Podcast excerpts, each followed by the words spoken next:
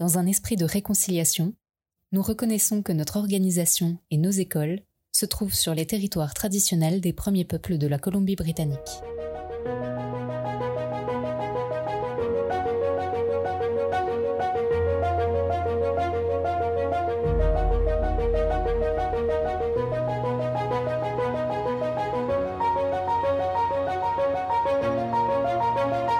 Bonjour et bienvenue dans ce nouvel épisode de Dans le micro. Dans le micro, c'est un balado qui aborde différents sujets qui s'inscrivent dans les thématiques de l'inclusion, du bien-être ou encore des apprentissages. Dans notre premier épisode, nous avons parlé d'inclusion et essayé de comprendre ensemble pourquoi la pédagogie autochtone est importante et comment est-ce qu'elle est aujourd'hui une des clés pour la réconciliation avec les premiers peuples du Canada. Aujourd'hui, nous nous arrêtons sur un sujet qui prend une part importante de notre quotidien et de notre bien-être, puisque nous allons parler du sommeil. Si l'on regarde le sommeil à échelle de notre quotidien, il a un pouvoir vraiment fascinant.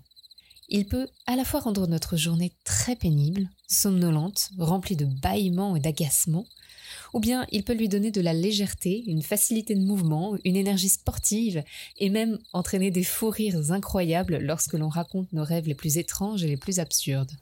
Alors que l'on vive un sommeil au rythme de croisière ou un sommeil mouvementé et capricieux, le sommeil occupe donc une place centrale dans notre vie. Et d'ailleurs, saviez-vous qu'il est aussi essentiel à notre survie qu'à celle de certains animaux? En effet, l'abeille, par exemple, est un animal diurne, comme nous. Dès que le jour disparaît, les chercheurs ont pu observer que l'abeille incline sa tête contre son corps, qu'il y a un relâchement musculaire et un repli de ses antennes contre sa tête. Ses battements du cœur ralentissent doucement autant que sa respiration, et c'est la phase de sommeil qui est enclenchée. Si le sommeil réserve encore quelques mystères aussi bien pour les animaux que pour certaines capacités de notre cerveau, nous allons quand même essayer de le décortiquer un petit peu plus. À quoi sert réellement le sommeil? Et quel est son rôle chez les jeunes ou chez les adultes? Qu'est-ce qu'on peut faire pour le favoriser? Pour y répondre, nous avons la chance d'accueillir Marie-Philippe Dubuc, conseillère spécialisée en counseling qui est également en charge de la rédaction des contenus sur le site bienveillance.csf.bc.ca. Alors Marie-Philippe, pour celles et ceux qui ne te connaissent pas encore, tu es travailleuse sociale de formation et tu es passionnée par la santé mentale et le bien-être. Aujourd'hui, tu as donc accepté, merci beaucoup, de répondre à nos questions pour essayer de comprendre comment fonctionne le sommeil et comment est-ce qu'on peut le favoriser. Alors Marie-Philippe, je vais commencer avec une question très générique. Mais à quoi sert le sommeil? Le sommeil, ça représente un besoin qui est fondamental pour tout être humain. On a vraiment le besoin de dormir pour que notre corps et notre cerveau fonctionnent adéquatement. Donc ça, on peut le dire ainsi, le sommeil, c'est une composante qui est essentielle à notre bien-être parce que ça a vraiment un impact direct sur notre santé physique, notre santé mentale, euh, notre capacité à accomplir des choses au quotidien, puis même à notre sécurité. Donc, si je peux vous donner des exemples un peu plus concrets, on dort d'abord pour conserver puis renouveler notre énergie là, afin de pouvoir bien fonctionner. Donc, quand on parle de santé physique, le sommeil, ça nous aide, bon, oui, à préserver notre système immunitaire puis notre équilibre hormonal. Euh, pendant la période de l'enfance puis l'adolescence, ben, ça contribue aussi à la croissance puis au développement du corps, puis même pendant la grossesse aussi. Euh, ça nous permet à tout le monde de récupérer, de combattre quand on a une maladie, une infection, même de guérir certaines blessures. Donc ça, c'est des exemples euh, concernant euh, des impacts sur notre santé physique. Il y en a plusieurs autres, mais ça vous donne quand même euh, un aperçu. Est-ce que le sommeil peut avoir un impact aussi sur notre concentration, sur nos capacités d'apprentissage ou sur nos activités du quotidien? Quand on parle de notre capacité à accomplir des activités de la vie quotidienne, on peut aussi dire que le sommeil, ça contribue au processus d'apprentissage. Les recherches qui ont démontré que pendant qu'on dort, nos neurones travaillent très fort là, pour consolider, intégrer, puis même mémoriser les apprentissages qu'on a fait dans la journée. Puis le fait d'être bien reposé, ben la majorité du temps, ça a un impact aussi sur notre concentration, notre attention, la productivité euh, qu'on est capable d'avoir, puis même notre motivation. Puis je pense que c'est pour une de ces raisons aussi que euh, on, entend, on peut lire là euh, parfois qu'il y a un lien entre le sommeil de qualité chez les jeunes et la réussite scolaire. Et puis, bon, on a parlé de santé mentale aussi. Là. Donc, euh, le sommeil, ça l'aide à stabiliser notre humeur, ça nous permet de gérer mieux nos émotions, d'apaiser notre stress, de résoudre des problèmes auxquels on peut faire face, puis de, s'adapter aux défis qu'on rencontre. Donc, euh, si je peux résumer, hein, parce que je vais donner pas mal d'informations, euh, avoir un sommeil de qualité qui est régulier, ça va engendrer plusieurs bienfaits. Puis, à l'inverse, un manque de sommeil important va comporter nécessairement des risques pour la santé et la sécurité. Puis pourquoi on parle de sécurité ici? Euh, c'est vraiment que lorsqu'on a un, bon niveau d'énergie, ben notre capacité d'attention, elle sera meilleure également. Ça nous permet d'avoir un temps de réaction qui va peut-être être mieux s'il y a une situation qui arrive et qu'on doit euh, réagir rapidement. Donc, on peut dire que le, le sommeil, un sommeil de qualité peut ainsi prévenir certains accidents. On fait le lien avec euh, le cas de la conduite, les symptômes d'un manque de sommeil important, mais ça peut s'apparenter aux symptômes d'une personne qui est en état d'ébriété, comme si on avait consommé l'équivalent de quatre verres d'alcool. Donc, même si ce n'est pas nécessairement le cas, ça peut avoir un impact sur notre manque de vigilance ou bien notre nos perceptions peuvent être altérées, notre temps de réaction aussi affecté. Donc, c'est là où est-ce que c'est important de considérer euh, les risques qui sont associés euh, à un manque de sommeil. Oui, merci beaucoup pour ces premières informations très précieuses. À titre très personnel, je trouve que c'est un marqueur très fort que d'entendre que la fatigue peut provoquer un effet comme de quatre verres d'alcool consommés. On parle souvent des dangers de l'alcool au volant et du fait que l'alcool doit être vraiment consommé avec modération. Mais c'est très important aussi d'entendre qu'effectivement la fatigue peut avoir des effets aussi désastreux sur notre attention et sur notre conduite. Et je, je trouve ça très intéressant d'en apprendre un petit peu plus.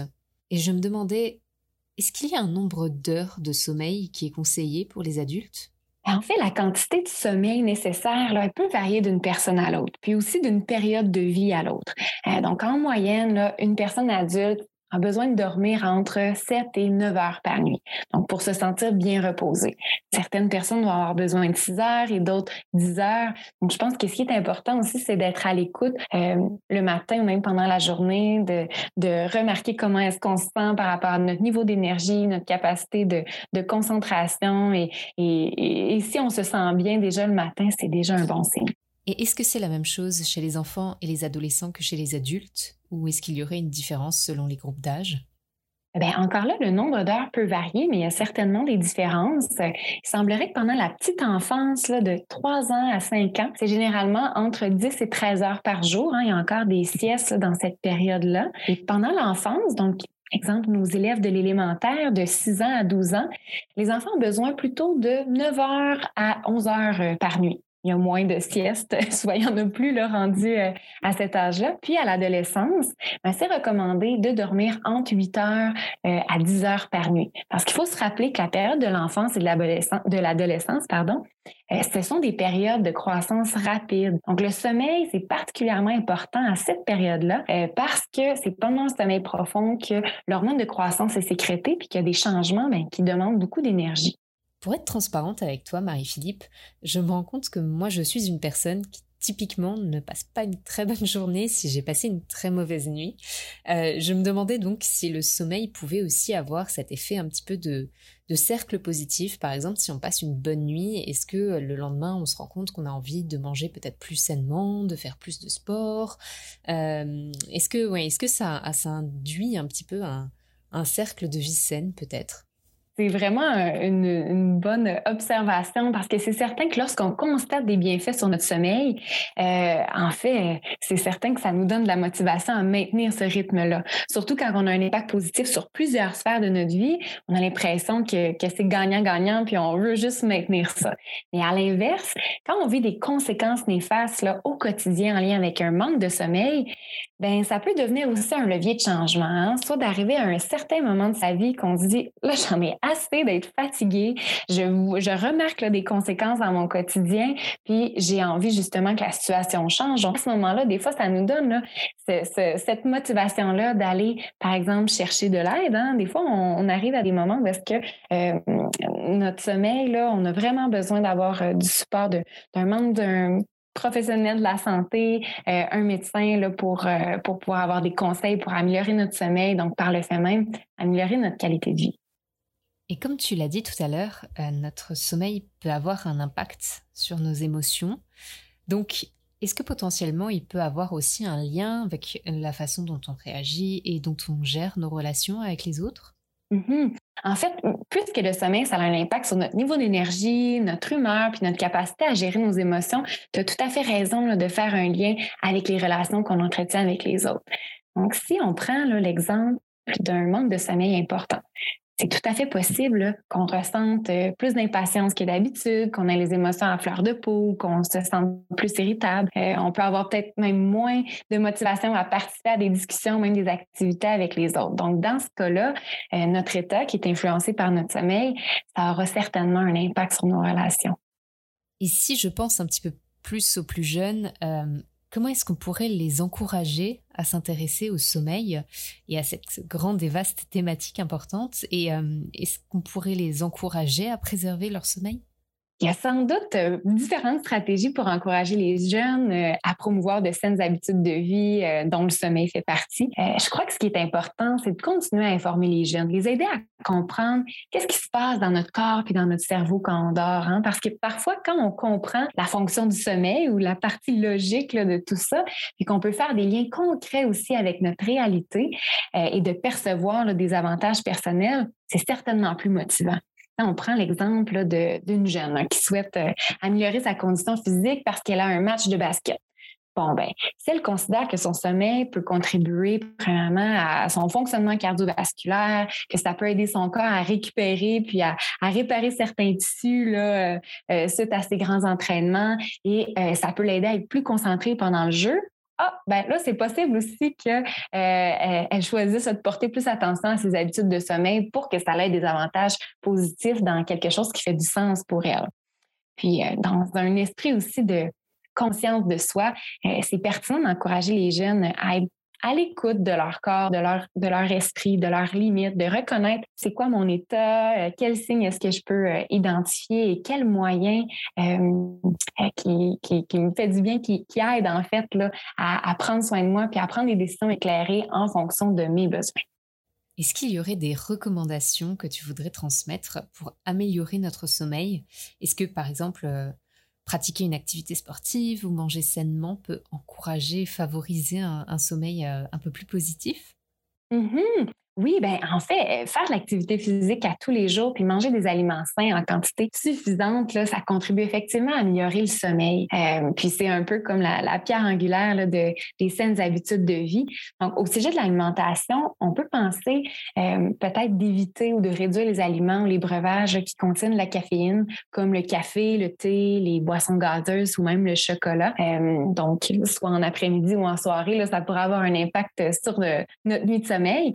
Fait de trop manger ou boire avant d'aller dormir ou même à l'inverse, d'avoir trop faim, ça ne serait pas non plus l'idéal. Puis en ce qui concerne les autres recommandations générales, bien, maintenir des heures euh, de sommeil relativement régulières dans la mesure du possible, ça pourrait favoriser là, euh, des bonnes habitudes de sommeil à long terme.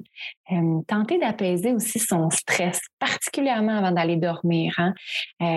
Donc, d'aller se coucher avec la, tête et plein, de, plein de pensées et puis de ressentir du stress, et ça ne nous aidera pas nécessairement à avoir une nuit de sommeil qui peut être réparateur. Donc, d'avoir recours à différentes stratégies comme la relaxation ou même la pleine conscience de, prendre un temps pour se reconcentrer sur le moment présent, euh, pratiquer le lâcher prise envers certaines de nos préoccupations, certaines pensées aussi en lien avec le passé et le futur, ça peut être aidant. Et puis, la dernière euh, recommandation qui me vient en tête, c'est limiter le temps d'écran. On en entend parler euh, beaucoup, hein, les, écrans font partie de notre vie, mais surtout pendant la soirée et juste avant d'aller dormir, il faut faire attention parce que la lumière bleue qui est émise par les appareils électroniques, c'est particulièrement nuisible pour le sommeil. Donc, il semblerait que la lumière bleue peut avoir un impact sur la production de mélatonine. Donc, c'est pourquoi il est recommandé de fermer les, écrans euh, au minimum une heure avant d'aller dormir, si on est capable un peu plus. D'accord. Et euh, justement, si on parle de diminuer les écrans, c'est aussi un petit peu peut-être s'obliger à diminuer, euh, comme je pense aux réseaux sociaux, parce que à titre personnel, je sais qu'ils ont une place un petit peu trop importante dans ma vie. Est-ce qu'il y aurait une façon de diminuer l'emprise des technologies dans nos vies, par exemple des réseaux sociaux? Est-ce qu'on aurait des astuces pour essayer de s'en défaire? Oui, bonne idée.